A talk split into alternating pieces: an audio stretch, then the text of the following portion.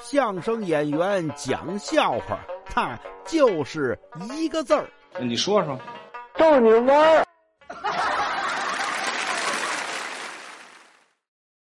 您看中国的这个医学呀，博大精深，哈，不光有这个中医中药，还有许多的偏方。那是您拿我们小区有一陈老爷子啊，过去是某中医院的老专家，退休了，就在社区里啊，也不算诊所吧，啊，就是给大伙义务瞧病。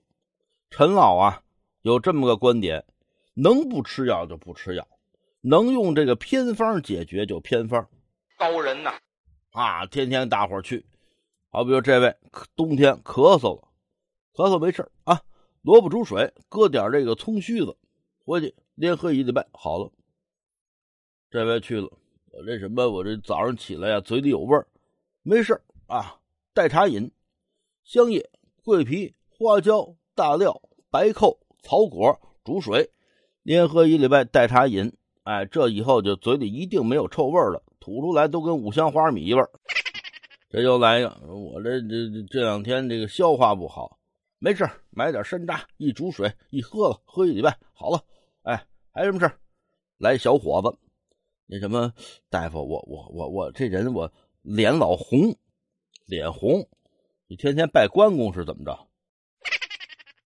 不不是，我就是有时候跟女孩说话我就脸红。啊，这都这岁数打光棍不敢跟女孩说话，脸皮薄。嗨，脸皮薄就脸皮薄啊，没事儿，这是心理疾病。哦，心理疾病你也能治？那当然了，你呀干这么两件事哈。第一，吃辣白菜；第二，练滑冰。滑冰练会了，辣白菜吃够了，哎，你这脸皮薄就好了。这这真管用吗？当然了，孩子，看看冬奥会吧。韩国短道速滑的脸皮多厚啊！人家呀，就靠这两样。啊，对。